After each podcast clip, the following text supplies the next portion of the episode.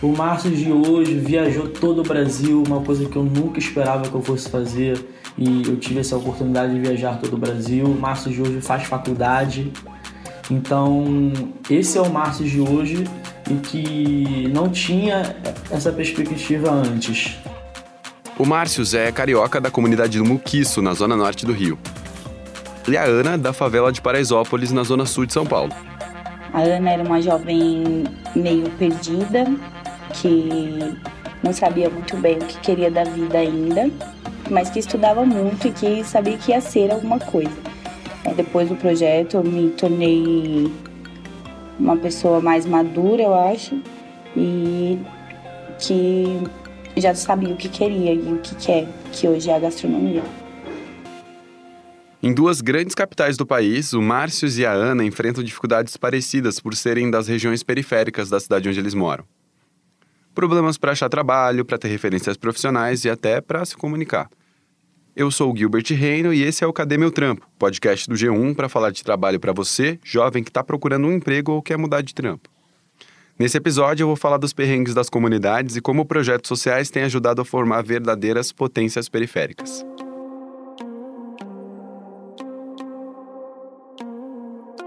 Eu queria começar dividindo com vocês um pouco do que eu passei por morar na periferia de São Paulo.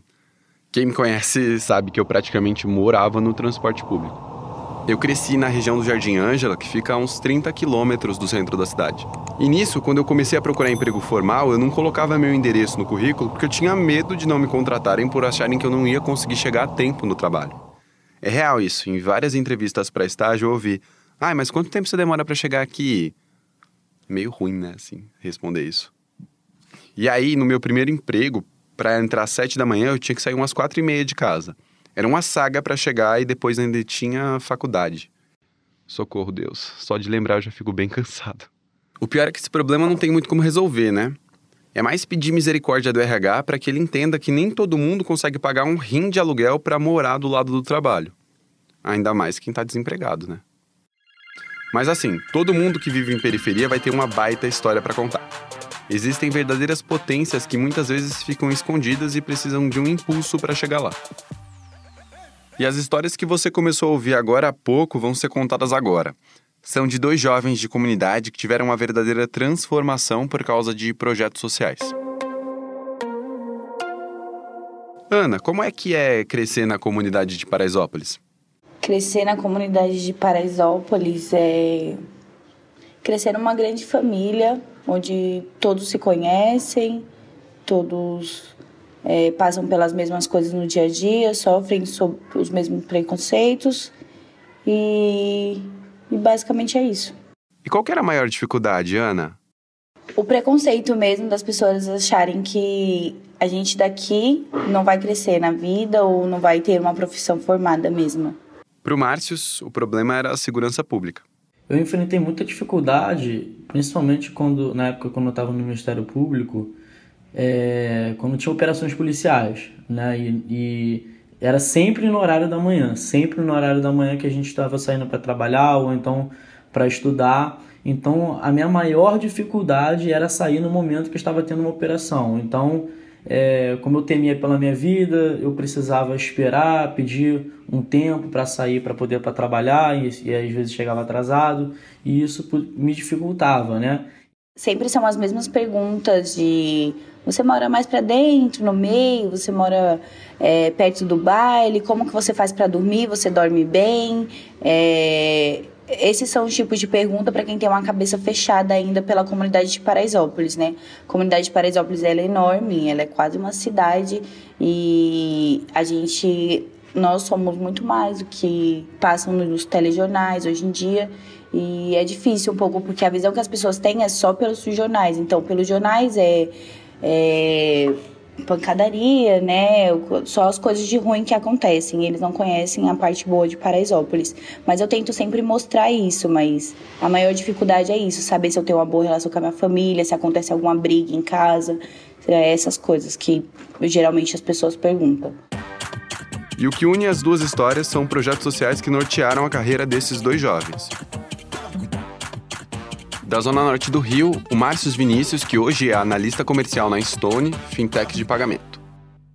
Gilbert, eu sou filho de mãe solteira, né, é, criado desde cinco meses de idade em comunidade, a comunidade do Muquiço, na zona norte do Rio de Janeiro. E sempre foi muito difícil para mim a questão de ter que escolher entre estudar, trabalhar, ajudar minha mãe dentro de casa, né? Como muita gente da perifa, a carreira dele começou cedo, fazendo uns bicos, mas a primeira oportunidade formal mesmo foi ser jovem aprendiz no Ministério Público do Estado do Rio, quando ele tinha 16 anos. Só que, como o contrato de jovem aprendiz tem data para expirar e a efetivação nem sempre é garantida, o Márcio teve que ir atrás de um trampo novo. Então, após ali, eu tentei é, duas vagas de jovem aprendiz, né? E numa dessas vagas estava tudo muito encaminhado, né? A conversa estava indo, o bate-papo, né? A entrevista estava tudo indo muito bem, até que quando ele a pessoa perguntou sobre a minha localidade, de onde eu morava, é, eu fui bem claro, não deixei nada oculto e dali eu senti de forma clara que debandou, né? A questão do processo seletivo e imediatamente ela falou: a gente vai entrar em contato com você para te dar as boas notícias ou não. Uma semana depois veio negativa é, então, ali iniciou-se. Eu dei uma desanimada em questão de mercado de trabalho. É, e nesse meio tempo também eu tive um filho, é, fui, fui um pouco imaturo, então eu precisava trabalhar para poder trazer o sustento para dentro de casa. Então era difícil ter que conciliar tudo ao mesmo tempo, sabe? E aí não tem jeito, tem que trabalhar onde dá. O Márcio foi para uma gráfica na comunidade onde ele morava, mas é aquele lance, né? Emprego sem registro, aí não tem aqueles benefícios que a CLT garante. Isso eu digo férias, 13 terceiro, fundo de garantia e tudo mais. Isso pesa bastante. E para onde que ele foi? Procurar emprego. De novo, de novo, de novo, de novo, de novo, de novo. E mais uma vez fui à, deriva. E eu conversando com, com um amigo meu, que até me adotou como filho, porque eu não, eu não, não tenho pai, ele disse para mim, falou assim, rapaz, você precisa fazer o curso do iOS. Eu falei, mas que curso é esse? Ele, esse curso vai mudar a sua vida, ele vai mudar a sua carreira profissional. Pera, pera, pera, pera. iOS? Ó, e não é o sistema operacional da Apple, não. É uma organização chamada Instituto da Oportunidade Social.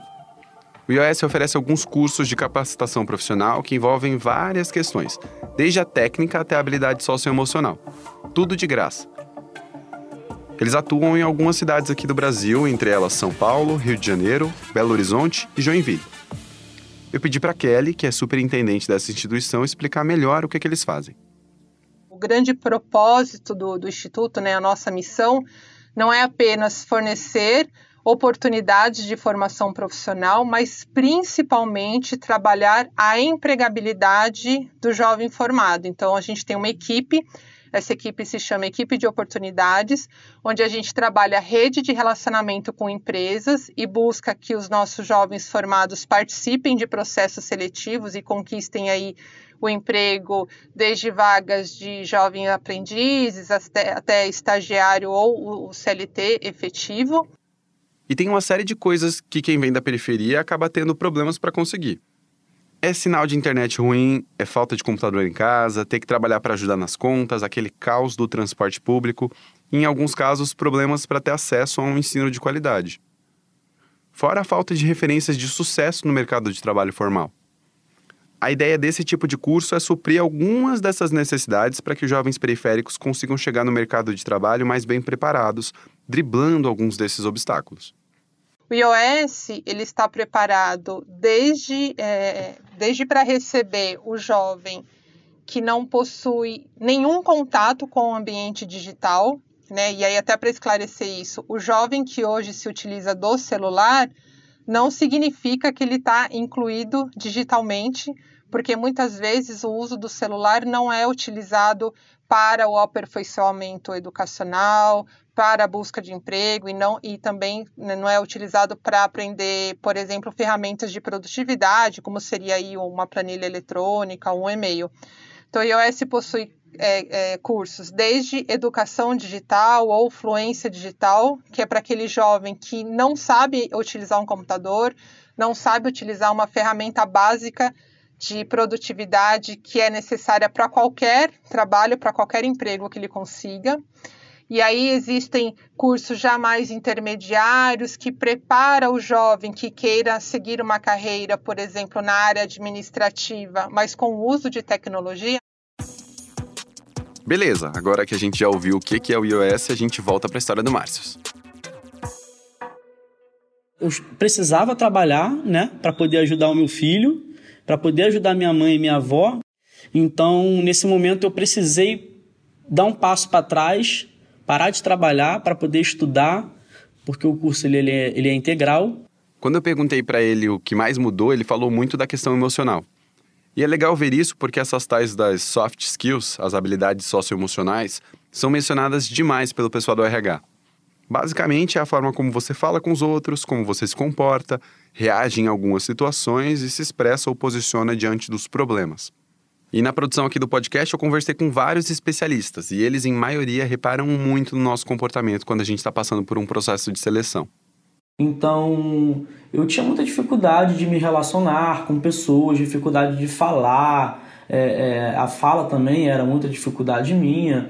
Então, como eu morava dentro de comunidade, ainda tinha aqueles trejeitos e, e, e gírias, sabe? Que acaba que, como eu estava naquele meio, eu usava aquelas gírias dentro da empresa e tudo mais. Isso me trouxe uma maturidade que não tem tamanho né? Porque dentro do curso é, eu tive é questão de oratória, relacionamento interpessoal e isso foi o mais rico para mim, né? Porque no relacionamento pessoal ele ensina que no ambiente que a gente convive, seja ele na escola, seja ele no trabalho, é, tem diversos tipos de pessoas com culturas diferentes, é, com cores diferentes, raças diferentes, etnias diferentes, religiões diferentes, opiniões políticas diferentes e isso tudo o curso me ensinou, sabe? É, a questão de português, eu aprendi as noções básicas de português, matemática, é, é, o desenvolvimento de software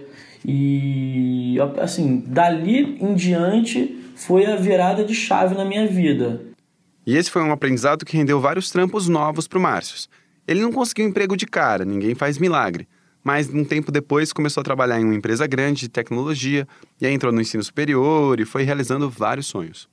O mais legal de tudo é que um jovem que vivia em comunidade, do nada, estava viajando o Brasil todo, conhecendo todos os estados do Brasil, viajando por todas as regiões do Brasil, conhecendo povos diferentes, culturas diferentes. Hoje ele está empregado e é analista comercial na Stone, fintech de pagamentos, e continua na faculdade. E mesmo com todos os perrengues da comunidade, o Márcios quer ir muito além. E de quebra, ajudar a inspirar outros jovens de periferia a ser uma referência que faltou durante o crescimento dele. Eu, quando jovem, não tive uma um, um espelhamento assim de outros jovens, sabe, de sucesso. Então, o pessoal lá da, da minha comunidade, os jovens eram todos envolvidos com coisas erradas e tudo mais. Então eu não tinha essa proximidade. Então hoje eu tento sempre me colocar à disposição do iOS, todas as oportunidades que eu tenho, eu vou ao, ao término de conclusão de curso de cada é, período para poder contar a minha história, sabe? De onde eu saí, que é onde eles estão hoje e onde eu estou hoje também para que eles tenham é, uma perspectiva de vida melhor, para que eles tenham uma perspectiva de crescimento na vida, na carreira pessoal e profissional também, porque eu sei das dificuldades dele, eu sei as dificuldades, eu passei as dificuldades que eles passam, sabe? Então isso me deixa muito feliz e, e com sede de crescer mais e poder ajudar. Quem sabe um dia é, eu trabalho numa empresa que investe muito no, no, empreendedor brasileiro. Então, quem sabe um dia eu vire um, um empreendedor brasileiro também e que invista em jovens que vêm de periferia. Enquanto isso, aqui em São Paulo, o projeto fundado por uma jovem chamada Beatriz Mansberger em 2014 já transformou a vida de centenas de jovens por meio da gastronomia. Sete em cada dez que passaram pelo chefe e aprendiz estão empregados hoje, segundo a estimativa da própria iniciativa. O chefe aprendiz ele surgiu numa conversa com os jovens, na verdade na Paraisópolis. Eu tocava outro projeto com criança e a ONG me pediu para fazer um projeto para jovem, tendo em vista né, que muitas das políticas públicas hoje que a gente tem no terceiro setor é, são voltadas para a infância. E aí sentei com os jovens para conversar e falei, gente, o que vocês estão afim de fazer, assim? Porque eu queria que fosse bacana para todo mundo. Então não é só vocês irem aqui assinar uma lista, né? Mas o que, que a gente pode fazer juntos que vocês tenham interesse. E aí foi final de 2014 isso, e tava um boom de programas de televisão, né? De, de culinária e tudo mais. E aí eles me pediram para fazer um, uma espécie de um programa de culinária na Paraisópolis. E aí eu falei, bom, né, não vai ser uma parada televisiva e tudo mais, mas o que, a gente pode fazer para que esses jovens se sintam instigados aí até o fim, né, desse, desse projeto, desse processo. E aí o projeto foi criado pensando que tem uma competição final, onde eles são colocados à prova, onde tem lá um, um dia todo especial para que isso aconteça, mas que tem um processo de aprendizagem significativa anterior a isso, né? Então, onde eles estão aí nas oficinas com a gente semanalmente na comunidade, trabalhando vários temas, não só culinária, mas pensando em trabalhar esse jovem é, como um todo, né? Como um ser humano de um ponto A para um ponto B, em termos de empoderamento, de autoconhecimento, de alfabetização emocional, é, e não só técnicas básicas de cozinha. Bia, o que, que você sente que muda na vida desses jovens com esse tipo de projeto social? Uma questão que a gente vê né, no, no, projeto muito claramente, até pela própria fala deles na competição final, por exemplo, quando eles têm que preparar ali uma entrada, um prato principal, uma sobremesa para essa banca de jurados, é, esses jurados estão lá não só para julgar, mas também para contratar essa galera, né? Então, grande parte desses jovens saem da competição final com uma entrevista de emprego marcada nas semanas seguintes. E aí é muito bacana ver, assim, é, os jovens relatarem, né? Nossa, nunca achei que ia fazer uma coisa tão bonita, porque de verdade os pratos que eles fazem na competição final, apesar de serem só cinco meses de formação, são pratos muito bonitos. E é, acho que esse lugar de, de dever cumprido, sabe? De finalizar um processo de, de realização, assim, que é muito bacana de ver. E você que está trabalhando há um tempão com isso, quais são os maiores desafios para resolver o problema de quem vem da periferia? Eu costumo dizer que a gente é um projeto que fala de potencial humano e não de pobreza, né? Porque eu acho que a gente estigmatiza muito é, os jovens que, que vêm da periferia, os jovens que, que vivem né, uma situação de vulnerabilidade social. Eu acho que os desafios são muitos, né? Minha formação é em gestão de políticas públicas, então acho que a gente é, estuda bastante a nível mais profundo todas as barreiras da formação econômica e social do país, mas também em termos de políticas públicas educacionais, por exemplo, né, os tipos é, de dificuldade que a gente tem de evasão escolar, de analfabetismo funcional e de outras questões. Mas eu acho que uma das, das principais coisas que a gente sente, assim, no, né, estando no dia a dia com o jovem, né, no projeto, é, é muito, muitas vezes esse lugar de desse, desse empoderamento que falta, né? Desse jovem enxergar o tamanho do potencial que ele tem é, e alguém dizer, meu, vai lá, a gente está aqui para você e, e, vamos junto. E, e acho que mesmo assim, às vezes esse jovem tem que ser a referência, né? Ele não, não tem muito para onde olhar pessoas próximas que, que foram, que galgaram né, espaço na cozinha e chegaram a ser um chefe bacana e tudo mais, mas é, eu vou ser a referência que eu quero ser, né? Então, eu quero ser a referência para minha comunidade, eu quero ser a referência para as pessoas que estão no meu entorno. Então, esse jovem muitas vezes ele contar com esse apoio, esse suporte, né? De alguém que fala, eu acredito em você, tipo, tamo junto, sabe? E foi exatamente esse processo que fez a diferença na carreira da Ana Brito, de Paraisópolis. Eu participei de Chefe Aprendiz com 17 anos e hoje eu tenho 22 anos. Fazem 5 anos que eu participei do projeto e eu fiquei sabendo porque eu participava de uma associação para jovens e adolescentes que também fica no Paraisópolis. Nossa, eu, eu experimentei muita coisa. Minha cabeça abriu assim de uma forma gigantesca. É, a gente aprendeu peixe, a gente aprendeu panificação, é, doces. Pra gente era brigadeiro, sei lá, umas coisas mais simples. E, nossa, um universo vasto de muito conhecimento. É, eu aprendi muitas técnicas, aprendi corte, é, mas a coisa que mais me pegou mesmo foi a, a panificação no, no projeto, a delicadeza, o cuidado, é, é, a paciência que você tem que ter para a massa fermentar, para a massa se desenvolver. Então, foi uma das aulas que eu mais me apaixonei, que eu falei, mano, é isso. E essa experiência de um mini master mestre do sabor fez com que ela chegasse até o Palácio Tangará, um hotel de luxo em São Paulo, onde hoje ela é cozinheira. E é curioso porque o Tangará fica bem pertinho de Paraisópolis, mas ela nunca tinha pisado lá na vida. É praticamente aquela foto que a gente sempre viu dos predinhos com as piscinas do lado da favela. Esse é o conceito. A gente fez todas as aulas, aprendeu cortes, aprendeu panificação, todas essas coisas. E aí, no último dia de, de projeto, era a competição final, onde eles separavam grupos, a gente tinha que montar é, entrada, prato principal e sobremesa. E a gente foi convidado para ir numa cozinha, que eu lembro de qual chefe que era. E a gente tinha que fazer os pratos, né, com a, gente, com a nossa equipe. Só que tinham várias equipes, que eram um total, acho que de 20 jovens. Então, eu não ganhei. Eu fiquei em terceiro lugar. O meu, meu time ficou em terceiro lugar.